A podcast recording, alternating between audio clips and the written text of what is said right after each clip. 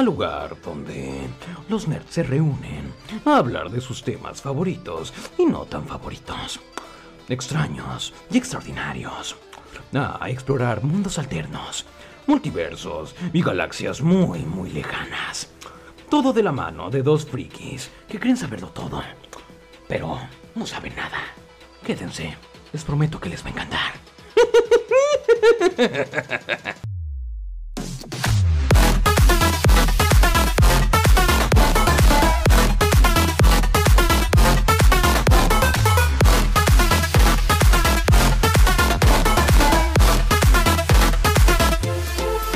Bienvenidos amigos, amigas y amigas a este podcast. Yo soy Ramón Burgos. Yo soy Fernando Gómez. Y pues ya en esta tercera semana de octubre de Halloween, De el Halloween. mes, ¿el de qué? El mes de Halloween. ¿Qué? El mes de Halloween. ¿De qué diablo estás hablando? ¿Nunca escuchaste ese audio, güey, de que le quiere decir este, Halloween y no de, podía? de- tú te pendejo, también te equivocas, Ah, güey. sí, el no Halloween. manches. Es correcto, estamos en el mes del Halloween. Eh, estamos en el mes del terror, precisamente. Estamos muy cerca de, llegar al, al mes de, del Día de los Muertos, los tamalitos y el pan de muerto. Dios bendiga y los los tamalitos. del 31 de octubre. Eh, estos son días de engordadera. Pero bueno, eh, el día de hoy vamos a continuar con esta temática que llevamos de este mes. Vamos a, plat- a platicar sobre... la verdad es de que libros de terror hay muy pocos, se podría decir. Pero es que sí hay muy, es que volvemos a lo mismo, es como lo, lo que hablábamos, el tema de las películas y de los juegos, hasta qué punto es considerado de terror. Eh, la temporada o todo lo que es terror habla de asesinos, de... No sé, por- Bueno, pero, pero que- por ejemplo, es que- pero... es que es- es- es- es pero esa una- parte. un O sea, se vuelve un thriller o Ah, exactamente. O sea, ¿en, qué punto, ¿en qué punto deja de ser un thriller? ¿En qué punto deja de ser suspenso? ¿En qué punto deja de ser este una novela? Y se pasa a ser un libro de terror. Porque evidentemente hay, novel- hay novelas de terror, hay novelas de suspenso, hay novelas de thriller. Y pues evidentemente esto quiere decir que, que es un poco muy ambiguo el momento de decir libros de terror. Pero la verdad es de que, pues, eh, con todo respeto. Nos valió madre. Digo, a fin de cuentas hay una sola persona en, en- en este pinche género que ha hecho 15 mil libros a la verga y no nos da pena el, el decirlo desde ahorita. La neta es que traemos dos libros del mismo autor y nos vale madres, la verdad. Sí, él- eh, yo traigo uno, tú traes otro, pero es que evidentemente pudimos haber hecho un episodio especial de, de Pues Stephen claro que sí. Claro que sí, o sea, eh, ev- evidentemente si tú te metes 15 mil drogas antes del desayuno vas a escribir un chingo de libros. Sí, claro. Pero también hay que, hay que reconocerlo. ah, ah, Hay gente que se mete drogas y no escribe tan chido como este cabrón. Pues sí. Pero la verdad es de que hay, y hay que y hay que reconocérselo, escribe muy chingón y tiene muchas ideas muy interesantes. Digo, de repente ahí tiene algunos deslices, este, y ciertas ciertos agujeros en el trama que manejan algunos libros famosos, por ejemplo, como lo, como el que vas a tener tú. Hay muchos, hay muchos agujeros de- de- en la trama que al final al final de te cuentas- importan. Sí. Te O sea, y la verdad es de que es un, es un, es un, es un autorazo y creo que el día de hoy pues va, va a ser uno de los grandes, eh, de los grandes que van a brillar en este episodio. Pues este, como lo comentamos, vamos a hablar de libros de terror. Vamos a continuar con, con esta, con este desmadre. Y la verdad es de que ya lo platicábamos en, en- en- en episodios pasados. Yo creo que la mejor manera de, de- de hacer o, de, tra- o de tratar de que alguien se, se asuste o logre asustarse es que él mismo se imagine todo. Las cosas, Se imagine el ambiente, se imagine la iluminación, se imagine el villano, se imagine las sensaciones, todo se lo imagina y evidentemente mientras más activa sea, sea la, la imaginación de una persona, pues evidentemente, otra vez, me lleva la chingada, eh, va a ser, eh, le va a generar más miedo este, este libro.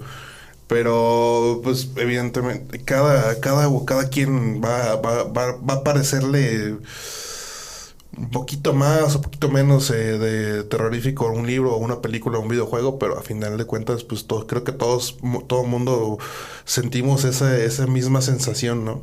Sí, y por ejemplo, bueno, en el caso de, del terror como tal, o el terror psicológico, dependiendo del libro que les guste leer, a mí algo que me llega mucho en los libros es cuando hablan de niños, güey, cuando son niños protagonistas, los malos, por ejemplo, o los asesinos, güey, o, o que el niño está involucrado con el, no sé, algo del mal o algo así, a mí... Me sorprende que no, había, que no hubieras escogido a Cementerio Mascotas entonces. Pues, mm, pues no, pero pues traigo otros dos que son de niños, entonces... Ok. Este, pero sí, incluso en las películas tú ves al niño maquillado, transformado, no sé, lo que sea. Hablábamos del episodio de las películas de Rec, por ejemplo, la niña está ya con sangre y todo. Sabe como que tienen un, es un, alguna dosis que para mí hace que, que se, que se vuelva pues de terror que me asuste o en, dado caso pues que hace que me guste el, caso, ¿no?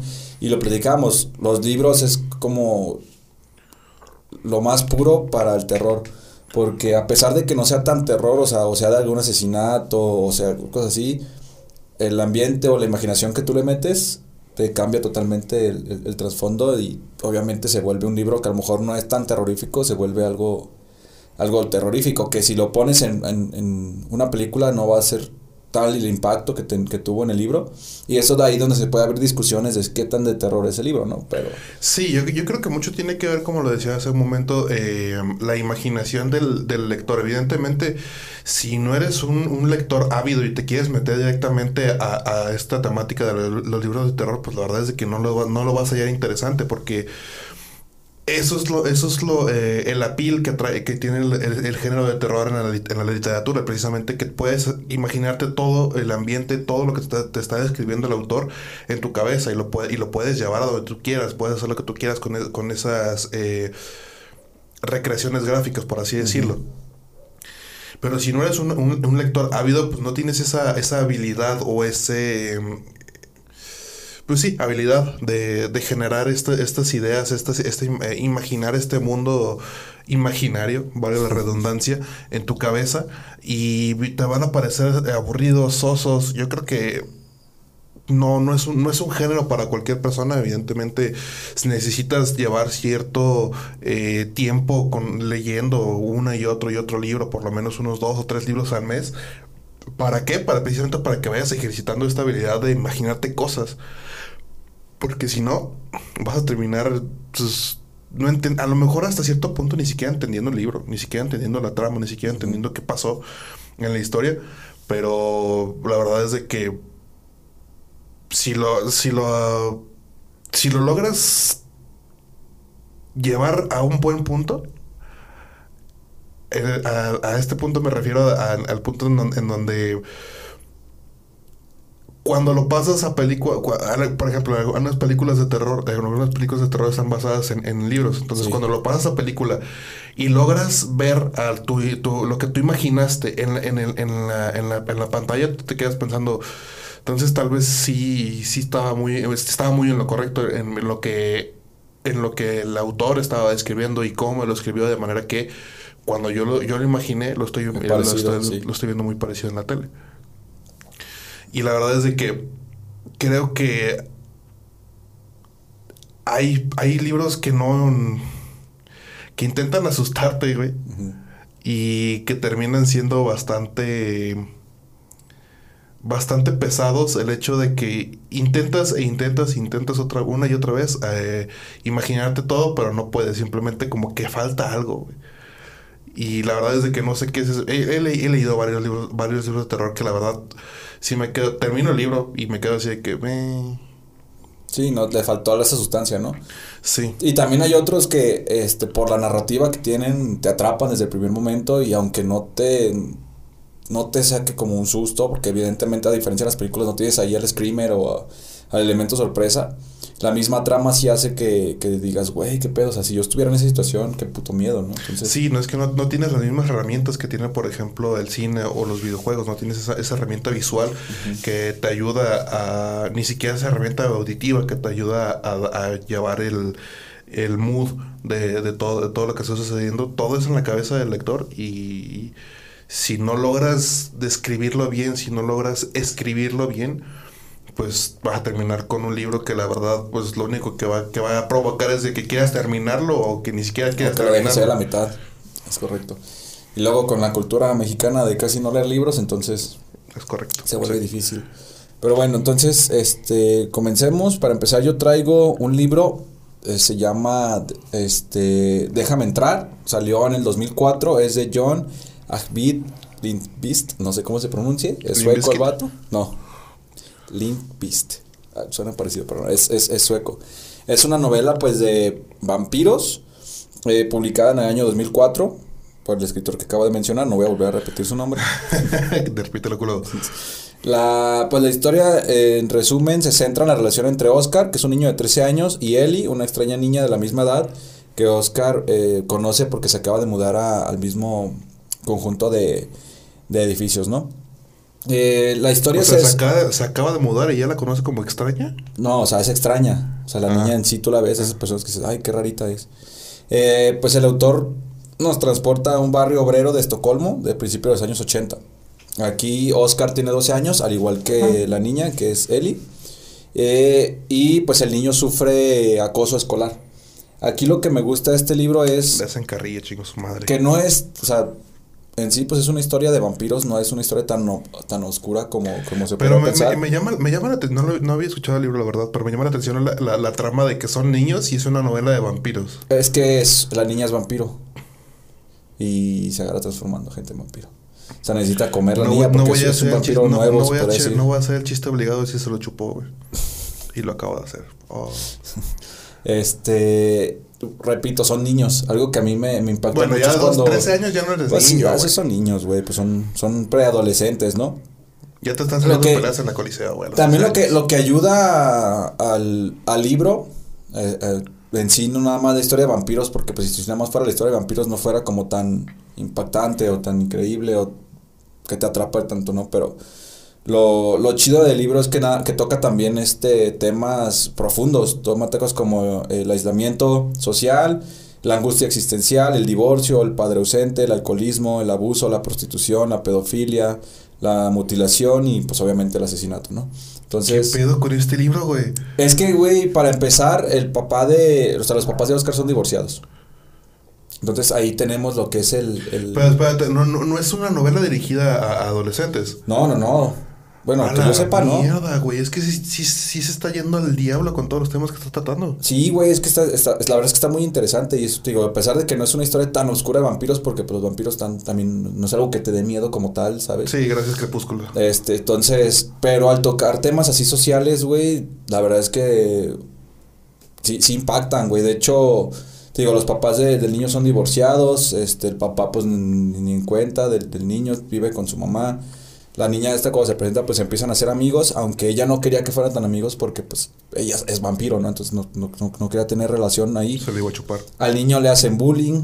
Le, este, bueno, pero culero, güey, bullying del, del culero. Entonces, este, pues, la morra primero le dice que se defienda. Y ya, pues hay una situación en la que la morra se come a los otros niños, güey, los ataca, güey. Pues, güey, por defender a, a- a su amigo. Esta morra, pues, con hambre. Su papá también es adoptada a ella. O sea, lo cuida alguien que no es un vampiro. Entonces, ay, se centran ahí, este, varias, varias temáticas un poquito, poquito raras. La verdad es que a mí lo, algo que me gusta en los libros es cuando son descriptivos, cuando te arrastran al lugar donde se está llevando, a las situaciones, entonces eh, la verdad es que son varios personajes los que, los que hablan la novela y la verdad es que a- a- el autor lo que hace es describir muy bien lo que es Estocolmo en esos años, los suburbios, eh, a los personajes. A mí ese tipo de libros que, que la narrativa te lleva a conocer al personaje o conocer el lugar de donde, donde es, creo que te ayuda a transportarte a, a la temática, ¿no? A donde, a donde va. Entonces, pues, para hacer una película, una película, un libro de vampiros que sí tiene que ver como este tema de la amistad, del amor, de- del cariño, obviamente se vuelve un, un tanto oscuro con los dem- otros demás temas que contrastan, ¿no? Porque sí es la historia de la amistad entre, el- entre los dos niños, ¿no? Y entre el amor que le tiene el papá, bueno, el, que cuida a él y a, El papá, güey. el papá. Entonces, pero sí se vuelve de repente las muertes, la, la forma en la que mata, no les voy a describir nada más porque obviamente lo tienen que leer, pero la forma en que mata, güey, a las personas o en que los convierte en vampiros o, O las sea, la situaciones que atraviesan. La villana del libro es la niña. Es que no es como tal villana, se puede decir, pues es un vampiro y su naturaleza es que tiene que comer sangre, güey, si no se va a morir, güey. Y el papá le ayuda a conseguir esta sangre, güey. O sea, no quiere que la niña mate, ¿sabes? Entonces, este, le ayuda a conseguir sangre, hay, hay ciertas cosas que, pues, obviamente no puede siempre estarle proporcionando sangre y la niña tiene que comer. Entonces, de repente los asesin- asesinatos sí se vuelven un poquito ahí cabrones, entonces... Pero está chido el libro, la verdad es que está chido. Tuvo una adaptación en, este, en Suecia, el mismo, le hicieron una, una adaptación y también después salió la adaptación americana, que fue una copia casi fiel de la película. No, sí, voy igual, déjame entrar. Este, le hicieron una copia casi fiel a la sueca. Una película, pues no está tan mal en sí, pero obviamente no tiene las partes. Como es una película llevada un- al público en general, Mm. no pueden meter las muertes violentas, ni, o sea, ni los desmembramientos, güey, porque incluso hay, hay mutilación genital en el, en el libro, güey, entonces sí son son muertes violentas, güey, son que no puedes gráficamente representarla, güey, a menos que la hicieras para mayores de edad y tú sabes que ese tipo de contenido muy gore lo prohíben mucho en el cine, entonces Provechito al que esté comiendo. por querían que lo llevara, querían llevarlo a la, a la escena pues general, entonces pues no pudieron como tal hacer una copia fiel al libro. Pero por eso es que deja un poquito más que, que desear si le ves la película y luego lees el libro o cualquiera de las dos. Pero en sí es pues una película pues medianamente bien. El libro está muy padre. El hecho de que involucre niños para mí es un plus que muy cabrón porque no sé, el hecho de que sean niños ya sea poseídos o vampiros o cosas así, güey, como que te, te, te cambia la... A mí me cambia mucho la idea porque pues cuán- cuánto tiempo conviví con mis sobrinos y todo el pedo y que lo- yo los vi crecer y el hecho de pensar, imagínate, güey, que la noche se levanten, te maten o cosas así. Las historias de asesinos de niños, no sé, güey. No Güey, sé, necesitas Sí, un ayuda, pinche güey. trauma ahí, güey. Lo bueno que no tengo hijos, si no, imagínate, güey. No mames, güey, qué miedo. Pues, güey, no sé, la, la cultura pop así me... Voy, me- voy- me- voy a dormir con la puerta cerrada con seguro y candado, cabrón, no mames. Porque yo no soy niño. No mames, pero tus Los asesinos son los niños. güey. Los asesinos son los niños, güey, ¿no? No mames, güey. El pinche niño No, así que pero- te mata la cabeza con la almohada, güey. Yo qué sé. Lo has soñado, ¿verdad? Eh, Probablemente, Lo vi güey. en tus ojos, güey. Lo, lo, lo, lo vi, vi, vi- vi que ya habías visto esa, esa imagen anteriormente, güey. Probablemente. Guau, la madre, o sea, nos fuimos al carajo muy rápido con esta primera. Es que, güey, No son libros de terror verdad. puedes esperar. O sea, Güey, ten en cuenta lo- lo- los otros dos que traes. No son para nada iguales, güey. pero si hay muertes. Pero no tan, bueno, como me las describes, no tan descriptivas, valga la redundancia. Ah, ¿cómo no? No, güey. No manches, sí nos fuimos, sí, sí, sí, sí estuvo muy cabrón, güey, la neta. O sea, sí está chido, me, me interesa, yo creo que lo voy a leer, evidentemente, por maldito morbo. Pero... Sí, no ves la película hasta después de leer el libro, güey. No, digo, a final de cuentas es lo, lo interesante de, de ese tipo de, de, de literatura, como tú lo dices, es la, la parte descriptiva de, y como, como a la mayoría de los libros, la parte descriptiva es, es, es clave dentro, dentro de una, de una obra literaria. ¿Por qué? Porque primero tienen que decirte dónde estás, eh, tienen que describirte, incluso si es un buen, un buen, un buen autor, eh, te puede describir hasta los olores, te puede describir las sensaciones, como la del perfume, güey. Lo que hay en el aire, lo que eh, la temperatura, los colores que pueda haber, no solamente lo- las- la iluminación, no solamente si hay un árbol, si hay un gato, no, te dice, te puede decir el color, el color del árbol, el color del gato y te empieza a hacer, te empieza a hacer todo, Sí, de, toda de- esa de hecho, antes de ver la película, güey, te describe muy bien los, los, como el complejo de edificios donde viven y todo el pedo, la relación con la niña, porque incluso la niña se cohibe de comerse a su amiguito, güey, entonces... La verdad es que está comérselo de comérselo, comérselo de comérselo. de beber su sangre, pues. Ah. Güey, son niños, por Dios, que te... Ay, 13 años, güey. Entonces, pues Insisto, está... 13 años ya no eres niño, güey. Bueno. Bueno, pues no, o sea, si, si, das, si ya eres preadolescente ya puede ser cosas más aberrantes, ¿no? Ya le quitas la inocencia de niños, pues, pero Sí. de todos modos, si es un libro... Sí, libro definitivamente. pesadito. A, está chido. pesar, a pesar de que. eh, a ver, No sé si para niños, creo que no, güey. Estaría peor si estuviera, si fuera, si fueran niños de verdad, o sea, si fueran eh, niños de 5, 7, 8 años, ahí sí ya estaría un poquito peor el hecho de, de ver a esta niña tratando, a esta niña vampiro tratando de matar a, a gente porque pues es una vampiro. Pues sí. Pero yo siento que sí, 13 años ya es como que. Eh, al final de cuentas es como que ya el momento en el que de- empiezan a- empezamos a ser odiosos. Y la verdad de que es un poco más creíble el hecho de que esta niña sea, sea una vampiro y todo desmadre. Hace rato quería comentar, de hecho, que, que, por ejemplo tú decías que los vampiros no dan miedo. O sea, eh, O sea, ya no dan tanto miedo. Ajá, pero a la es lo, cultura. Es lo, cu- es lo curioso de, de la situación. Evidentemente, eh, y tú y yo sabemos la, la- la razón por la que estos, estos eh, monstruos empezaron a existir, lo que es eh, los hombres lobo, eh, los vampiros, Frankenstein, bueno, el monstruo de Frankenstein, todos estos vampiros, estos eh, criaturas míticas de, de- de- de- la cultura de terror en la sociedad, eh, pues evidentemente que empezaron a existir simple y sencillamente porque era una representación de los miedos culturales que existían en ese momento.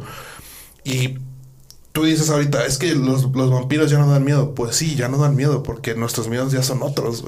Ya son cosas diferentes. Ya Antes, es el SAT.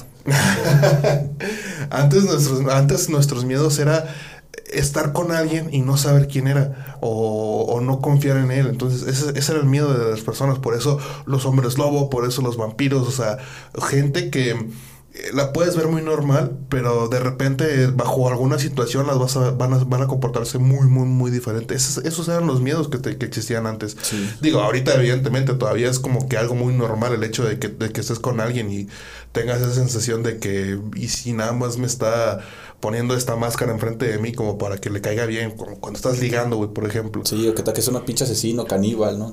Con sus, med- con sus me- este, eh, debidas medidas, ¿no? Pero cuando, cuando estás ligando, güey, estás en campaña, estás haciendo, eh, tratando, tratando de verte lo mejor posible y de venderte lo mejor posible para que la otra persona se fije en ti y crea que eres la- la- el mejor candidato para él o para ella, o para ella.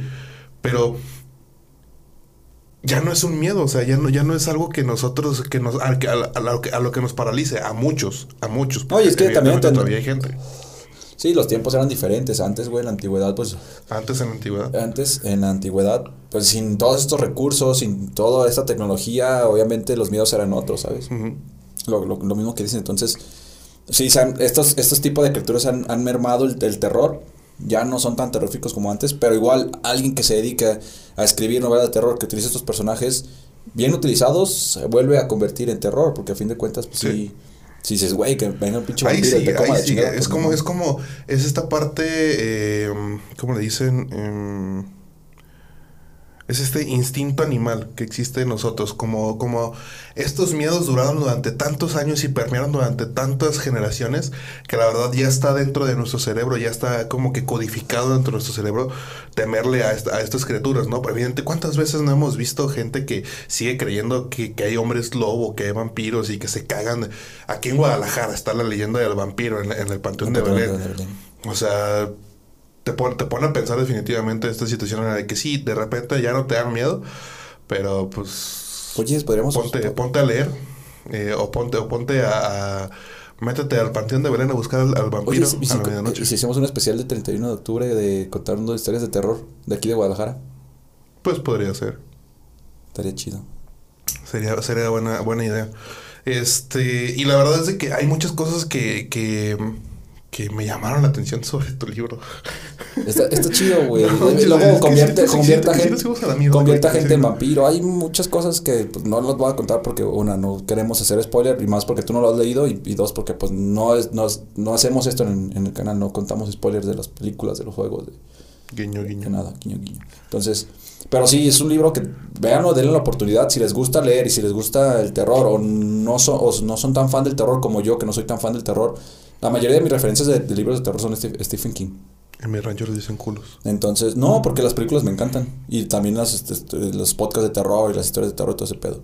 Pero no soy tan, tan fan por lo mismo, porque no, no suelo asustarme tan fácil, ¿sabes? Entonces, pero hay buenos libros que, que, que sin duda dices, hay que darles una oportunidad y ya que se las das dices, güey, o sea, qué buen libro. Sí, sí, sí. La verdad es que sí. Y, y, este, para continuar, yo creo que. Ah,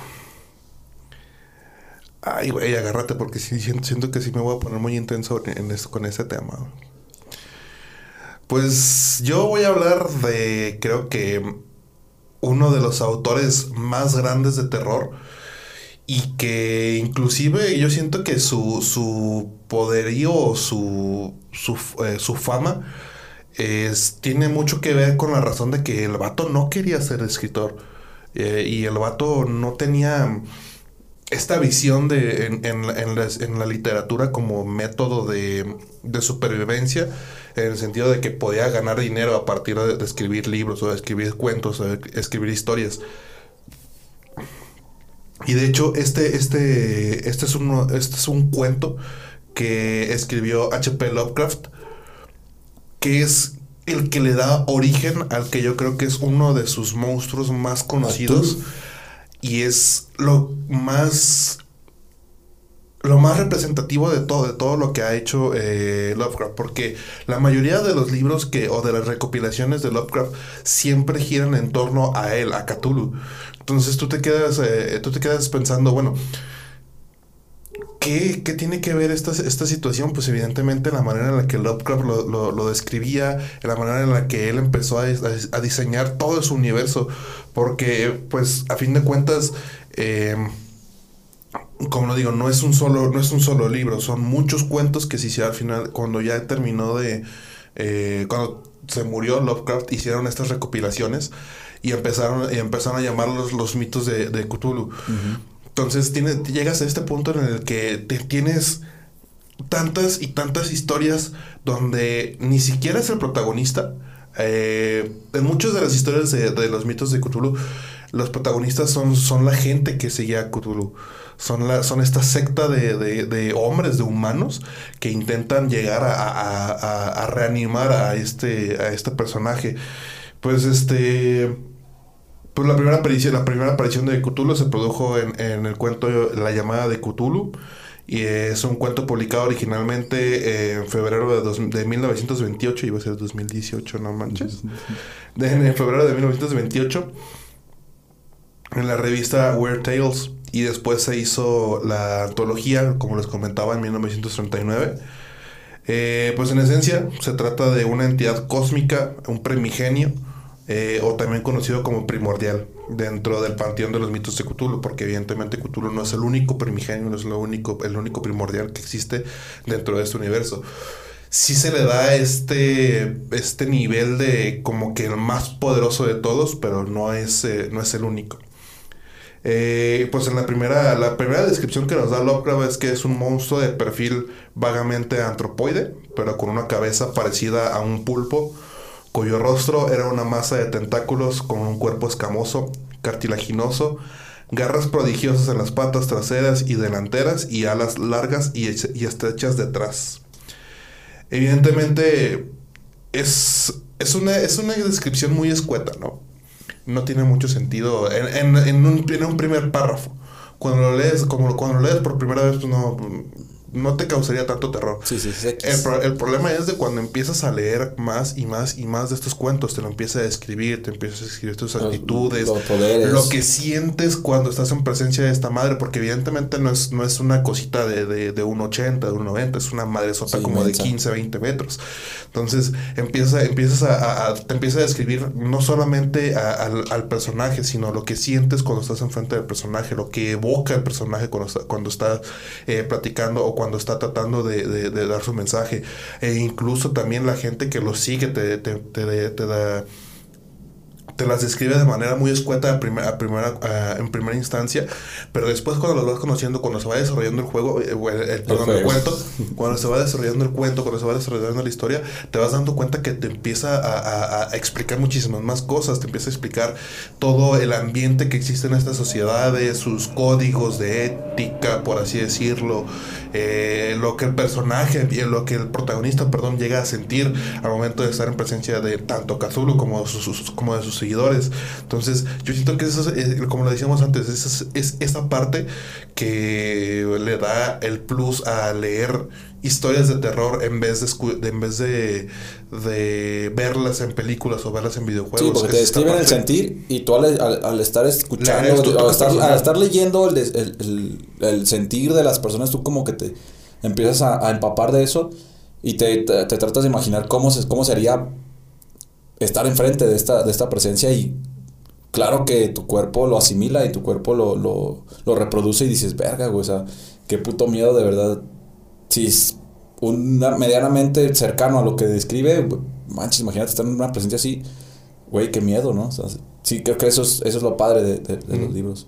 Sí, y, y evidentemente... Eh, Lovecraft no se quedó en la idea de que pues era, era un monstruo eh, que estaba aquí en la Tierra y ya, ¿no? Simplemente dice que los primigenios son como dioses caídos o demonios eh, de inmenso poder y tamaño y dice que dentro de su lore, dentro de, su universo que creó, de, él menciona que son seres que en un, en un pasado, pero así de, que ni te imaginas la, fecha, eh, fueron, gobernaron, por así decirlo, el universo, pero fueron derrotados y fueron encarcelados por los, lo que él llama los dioses arquetípicos, sí, los dioses arquetípicos los encierran en, prisiones, en algunas abajo del mar, como es el caso de Cthulhu, algunas abajo de la tierra, eh, incluso algunos en el espacio.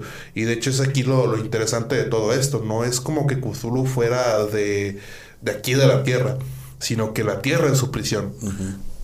Y la gente que, que, intenta despertarlos, pues este, son gente que se vio, que se está viendo, mm, ¿cómo decirlo? Eh, pues que se está viendo atraída por el poder que emana Cthulhu porque evidentemente lleva, lleva millones de años bajo, eh, bajo el mar. De hecho, se, es una ciudad submarina que se llama, nunca sé cómo pronunciarlo, Raleigh, Raleigh, una cosa así.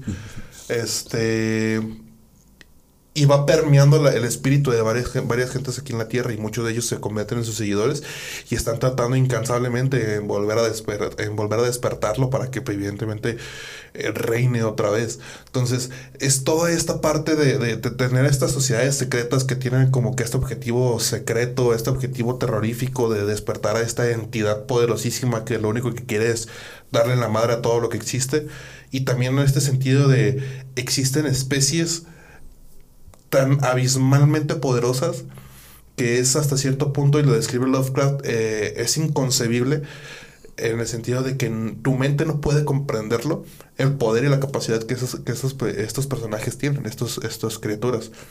Entonces, la verdad es de que Lovecraft es uno de, mis, autores favoritos.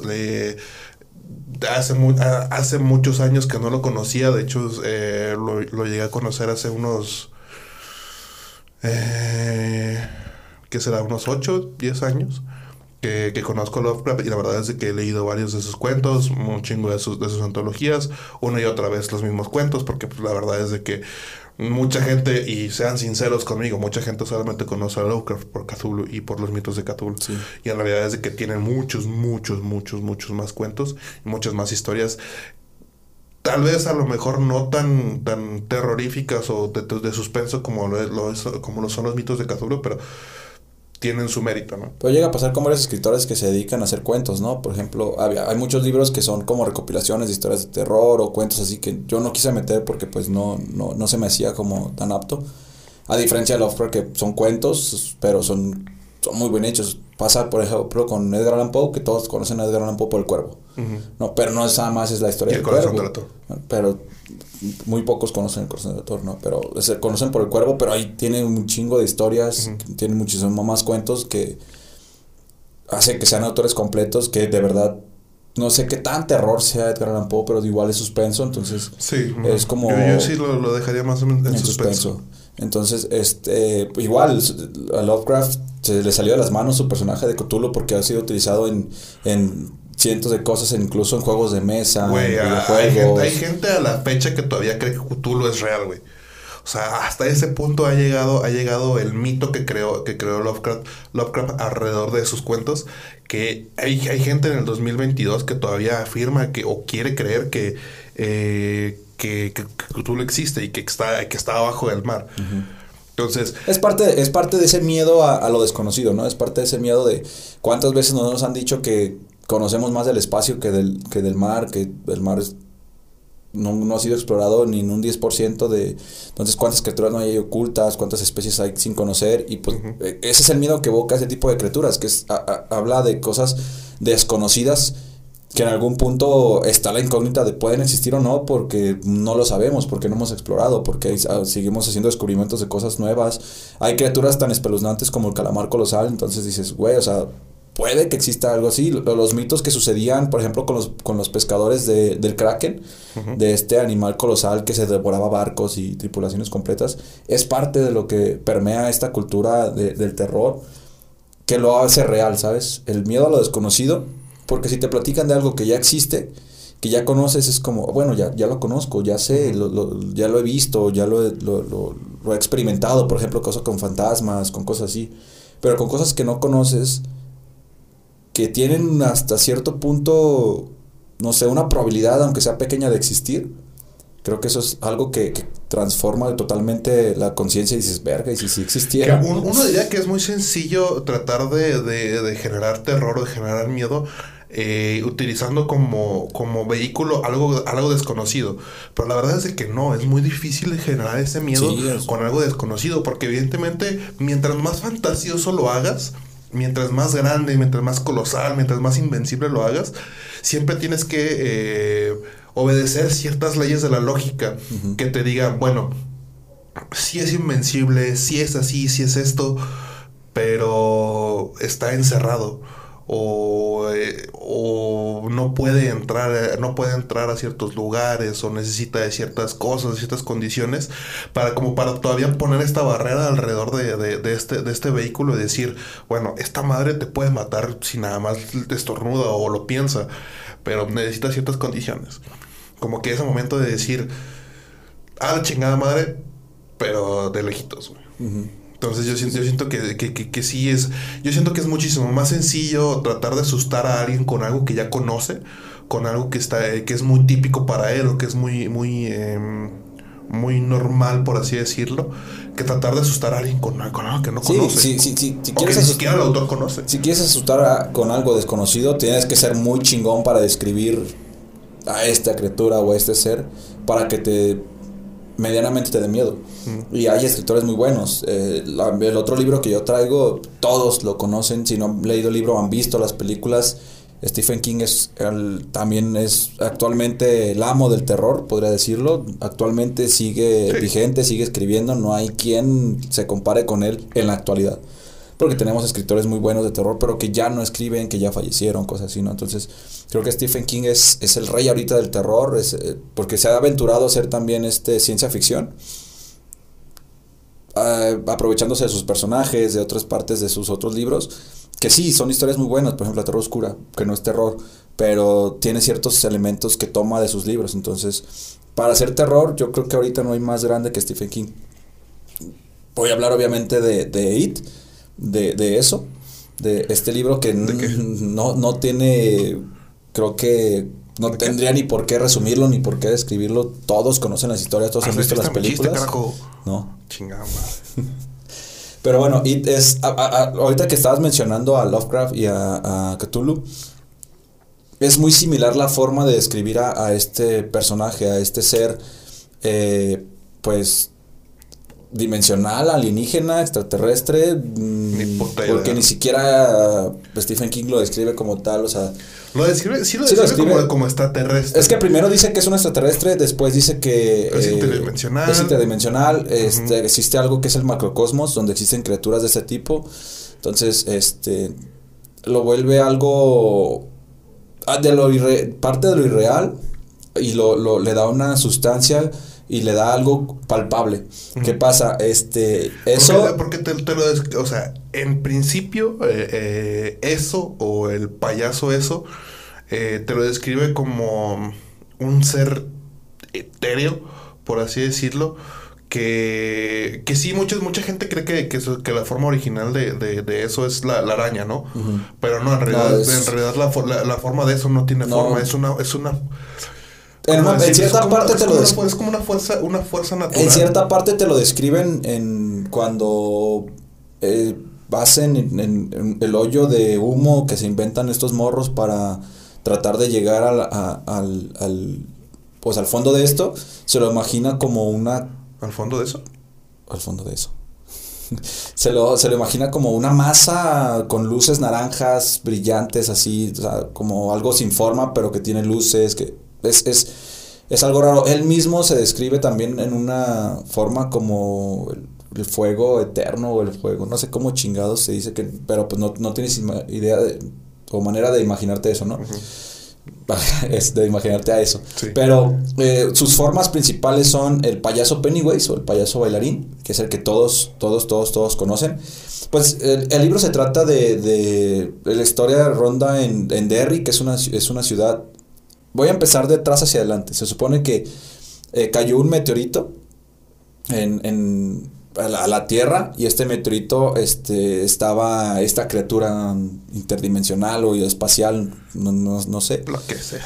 Y después el pueblo de Derry se fundó sobre este terreno donde cayó este meteorito, ¿no? Entonces, cuando empieza a, a poblarse y empieza a ser este, pues la gente a vivir ahí, es cuando eh, empieza a haber muertes de niños, empieza a haber este, asesinatos de niños.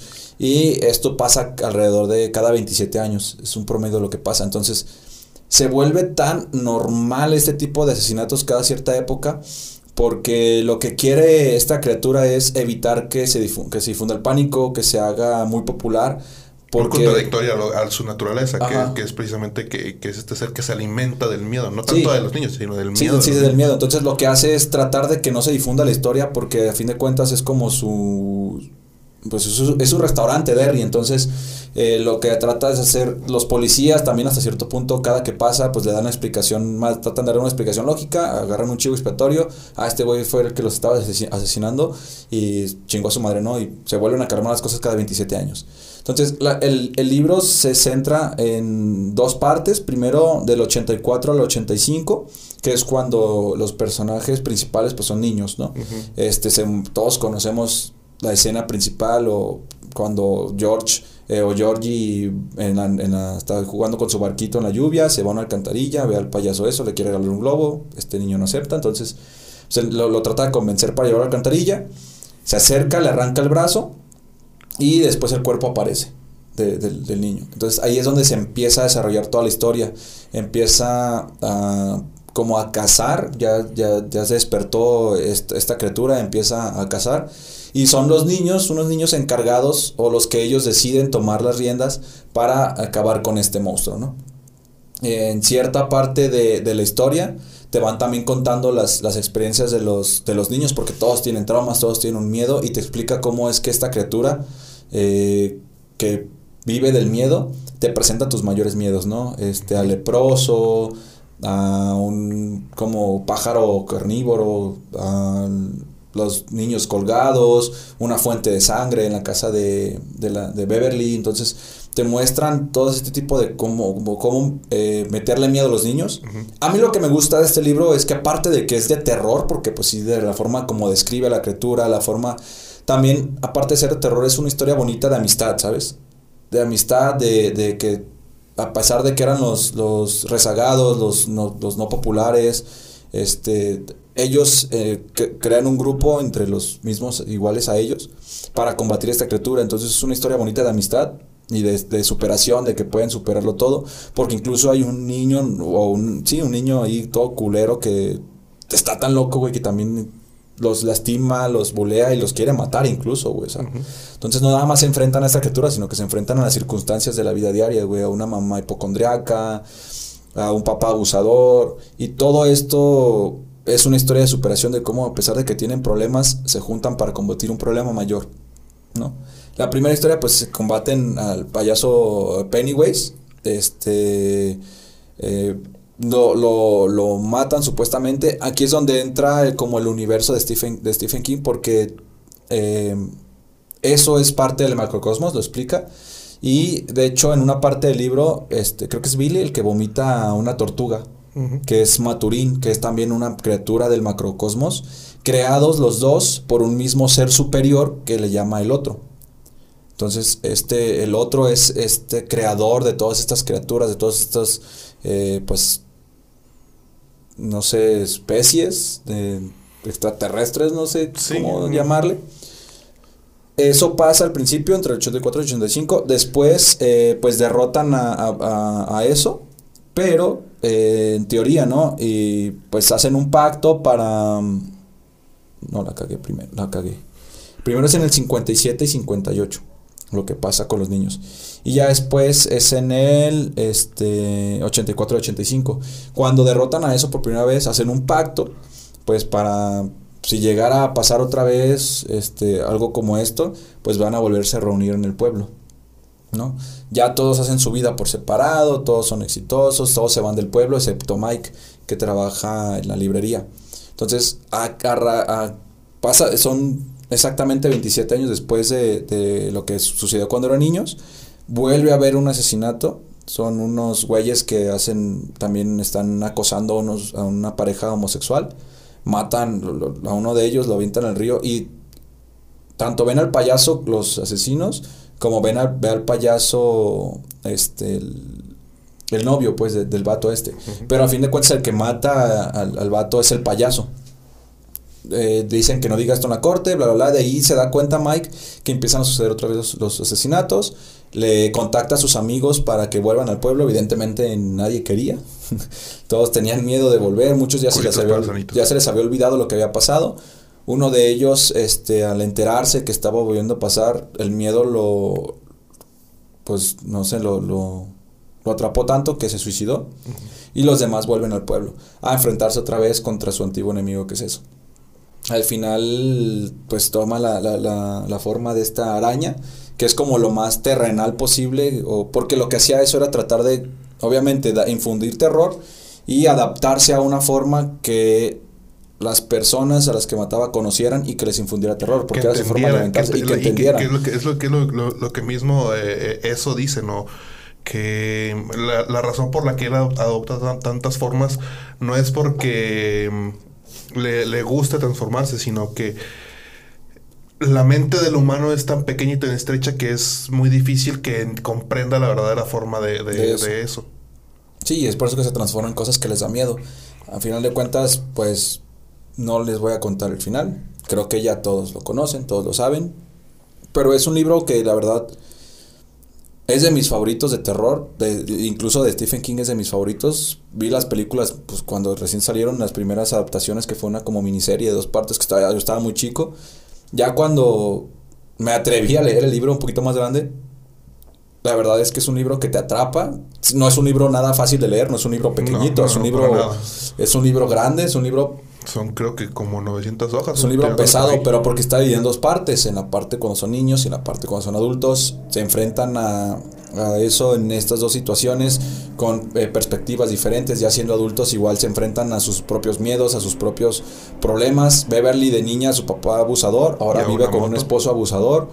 El otro güey se casa también con una novia, con una esposa que también es hipocondríaca igual que la mamá. Situaciones que, que la verdad el replicar el, el, pasado, el replicar tus traumas de la infancia, es otro tema que aborda Stephen King muy bien. Entonces, sabe llenar esos, esos huecos de terror con estas eh, partes que tú en la vida diaria o que tú normalmente pasas por ellas, ¿no? Sí, que, es precisamente esta parte de, de, que todo buen eh, escritor, todo buen autor tiene que hacer, ¿no? Como que te identifiques con los personajes que estás leyendo, con los personajes que estás creando, o con los personajes que creo que te identifiques. Y como la, mejor manera de hacerlo, pues evidentemente es creando estas situaciones en las de que, pues lamentablemente mucha gente se, puede, se va a sentir identificado, güey.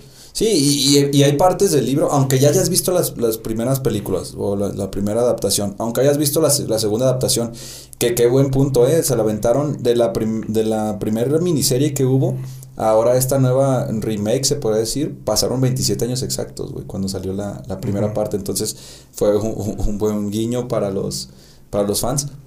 Pero sí, este libro, si ya viste la película, no importa que la hayas visto, si tú agarras el libro y te pones a leerlo, de verdad hay momentos en los que te vuelves, te dan, te da ansiedad porque te estás desesperado de qué va a pasar, si, si van a poder, si no van a poder, cómo te describe las escenas cuando los niños, o lo que sienten los niños cuando ven la representación terrorífica de, eso. La verdad es que tú te, te, vas a esa, a esa parte, te, te, empapas de ese sentimiento y estás todo el, todo el rato, pues sí, un poquito ansioso. Y más si lo lees de noche, a mí, si voy a leer un libro de terror, que sea en la noche, ¿no? Pero evidentemente, aunque ya hayas visto la película, es un libro que de verdad te va a volver a evocar estas emociones, porque Stephen King lo, hace, lo sabe hacer muy bien. Y es un libro que vale la pena leerlo, sí, son, es un libro grandísimo, son muchísimas páginas y páginas y páginas, pero es un libro que de verdad no te va a decepcionar, que desde el primer momento te atrapa, y que el hecho de cómo te explica estas situaciones, cómo te explica esta criatura, el, el hecho de dejarte la incógnita y que poco a poco te va explicando un poquito más, si es, te mete esta parte de que está muy bien planeado este universo, ¿no? Este, esta criatura. Y, y, la verdad es que cuántos niños no crecieron o cuántos niños no tienen pavor a los payasos. Una, una gran parte de culpa por eso otra gran, eh, parte de culpa por los asesinos seriales que utilizaban al payaso, pero sabe, es algo que está en la mente de los niños, muchos niños le tienen miedo a los payasos. Stephen King utilizó muy bien este recurso a la hora de, meterlo en su libro, que todo mundo al ver la película tenías miedo de meterte a bañar porque eso te iba a salir de la alcantarilla o jugar cerca de las alcantarillas de, la verdad es que es un libro que los que lo leyeron o los que vieron la, las adaptaciones logró su cometido y es uno de los para mí de mis favoritos y de los mejores libros de terror que hay. Sí la verdad es que es que yo creo que si no es el más famoso, es uno de los más famosos de, Stephen King y creo que eh, otro de los, de los grandes libros que, escribió Stephen King es este, bueno, a mi parecer, eh, y simple y sencillamente por el hecho de... de no, no, no.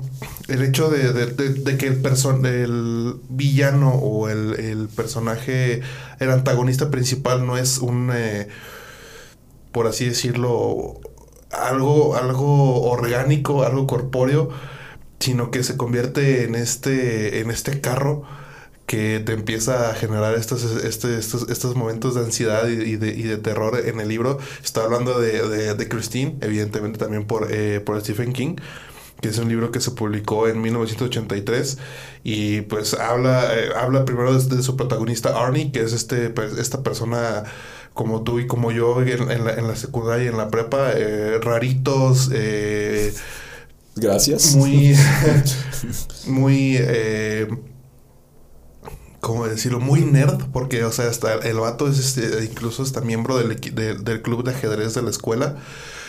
Y pues evidentemente es este tipo de con gafas, con acné, eh, bastante antisocial o, o, no, no, no antisocial en el sentido, en el sentido introvertido más bien. Ah, introvertido y no es muy popular en la escuela. Y pues evidentemente, eh, como tiene que suceder en la mayoría, en la mayoría de las historias, pues esta, este personaje introvertido y este personaje rarito, este outcast como le dicen, pues tiene que tener a alguien que, que siempre trate de llevarlo hacia el lado hacia el otro lado de la moneda, hacia, el otro, hacia la otra cara de la moneda, ¿no?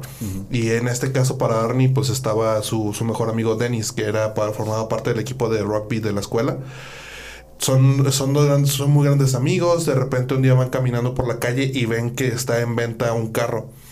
Un este un señor viejito lo está vendiendo, el señor está tiene por ahí una, una prótesis, bueno, una, un equipo de Ay, ¿cómo, ¿cómo, se le dice? Se me fue el nombre. Eh, pues sí, una, una prótesis para ayudarlo con, un accidente que tuvo en la espalda. ¿Mm? ¿Cómo se llama la película esta del bochito? De, es Herbie. De Herbie. Era muy parecido al inicio de Herbie. Y pues este pues eh, eh, inmediatamente Arnie se enamora del carro y quiere comprárselo al señor. Dennis lo, lo, trata de convencer de que no, de que no se lo compre. Yo creo que a lo yo siento que, que, que, que Stephen King nos quiere dar como que el guiño de que Dennis ya tenía este, este presentimiento de, de, que, algo está, de que algo estaba mal con el carro. Y pues intenta convencerlo, no, no lo logra. Arnie termina comprando el carro por 250 dólares. Eh, y cuando está cerrando el trato con el señor, con este, con el señor Lavey, lo intenta, es, eh, se, sube al carro, cuando se sube tiene como una visión de como 20 años en el, en el pasado de cómo se veía el carro, que eso estaba, sucediendo, y de repente empieza a escuchar como que esta voz eh, en el carro o, o, o proveniendo del carro y se sale, se sale despavorido del carro y empieza a tener desconfianza a un carro, güey. Que es donde empieza a ser como que muy rara, muy rara la historia. Porque si tú, si tú lo lees, si, si yo te llegara y te dijera, ah, lee este libro, se trata de, de, un carro eh, poseído.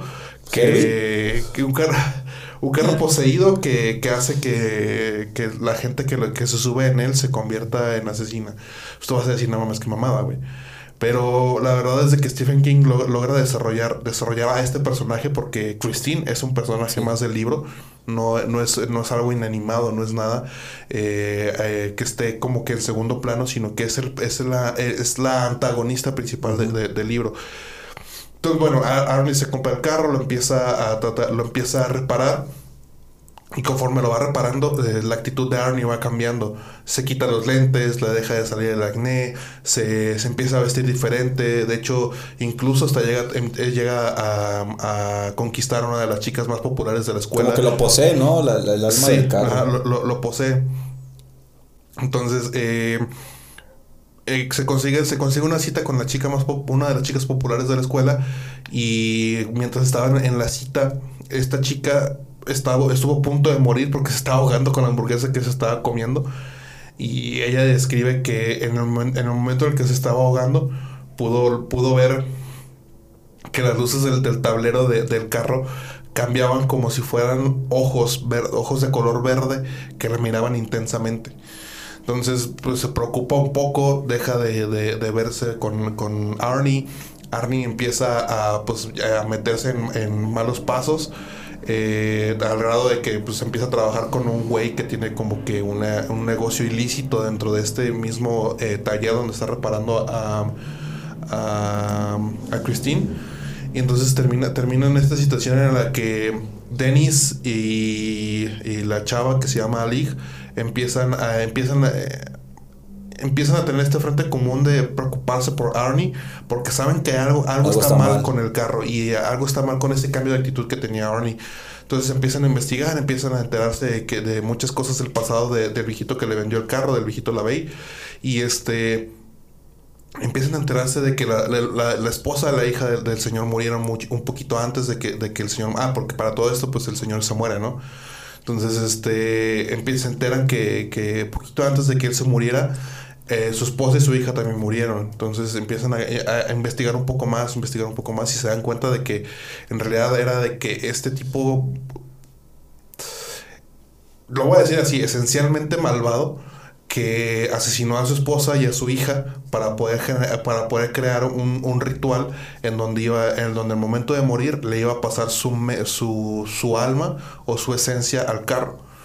Entonces el carro estaba poseído por, la, por el alma de- del- del, del viejo Lavey y hacía que Arnie se convirtiera en este eh, asesino, en este, en este ser eh, de sangre fría que llega al punto en el, incluso en el que incluso se intenta matar a Dennis, se intenta matar también a Lig y por ahí hay como que esta carrera en, en carros que pues termina con la muerte de, de Arnie. Y tiempo después eh, está Lee en, en, otro, en, otro, en otra ciudad y se entera que hay un asesinato. La mayoría de los asesinatos que ocurren mientras está Arnie es este como que esta banda eh, enemiga de ellos que, que intenta que intenta acabar con, con lo que estaba con lo que estaba haciendo Arnie entonces los, va matando uno por uno y la mayoría de ellos eh, amanece atropellado o golpeado y cosas así y esta chica, tiempo después de la muerte de Arnie, escucha que en la ciudad hubo un asesinato bastante parecido, pero muy peculiar, porque dicen que es como si fuera, como si un carro hubiera atravesado la pared que estaba detrás de estos, de esta gente, matando al último de la banda, de la banda que quedaba vivo, y atravesando una pared de concreto y los mató. Entonces la chica dice, ah, aquí hay algo raro. Porque el auto, una de las características que tenía, que tenía Christine es de que se, se reparaba, se reparaba Sí. sola y que y la manera, la manera en la que se reparaba era como que quitándole esencia vital a, a la persona que, la, que lo manejara o la manejara, ¿no?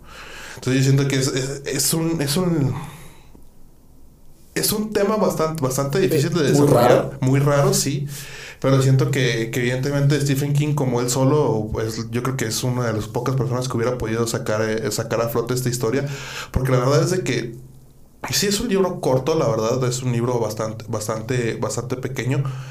Eh, A comparación de, por ejemplo, It o a comparación de, de varios otros libros, pero es un, es, un, es un libro bastante pequeño y aún así logra tener bastante trama y bastante, intensidad en el momento de que te está contando toda la historia, toda la, la- trama, te está contando, eh, te está llevando bajo, bajo el camino de, de cómo es de que Arnie se va convirtiendo en, es- en este personaje ya bastante oscuro, ya para el final ya eh, completamente poseído por, por, este, por la Bey, por Christine. Y te deja abierto el tema de si Christine en realidad dejó de existir o, o si en realidad se destruyó el carro o no. O sea, nunca te dice que, sí- que sí es Christine, simplemente la que, la que sugiere que es Christine Slade. Entonces, te deja como que este, este final abierto en donde pues está bajo tu imaginación. imaginación qué sucedió con ellos y qué sucedió con Arnie incluso. Porque pues evidentemente Christine necesita de, de un conductor para poder existir. Entonces sí te, sí te deja como que este, esta idea de, de qué, pudo, qué pudo suceder o qué es lo que se viene para, para Christine o qué es lo que sucedió con Christine y y toda esta situación. Es bastante, bastante, bastante detenido un libro. La verdad es de que si no han leído ningún otro libro de, de- Stephen King, a lo mejor puede que les, les parezca un poco aburrido eh, el libro. Por el tipo de historia, ¿no? Por el tipo de historia y por la manera, por la manera en la, la que quiere llevarlo. Pero, pues, pues sí, léanse unos dos, tres libros de, de, de- de Stephen King antes de leer este. Y ya cuando... Puede, cuando- puede empezar con el primero que escribió Stephen King, que fue el de Carrie. También es un muy buen libro. Es que pues, si, si pudimos haber hablado de puro Stephen King en este episodio, y la verdad es que Stephen King da para mucho, tiene muy buenos libros de terror.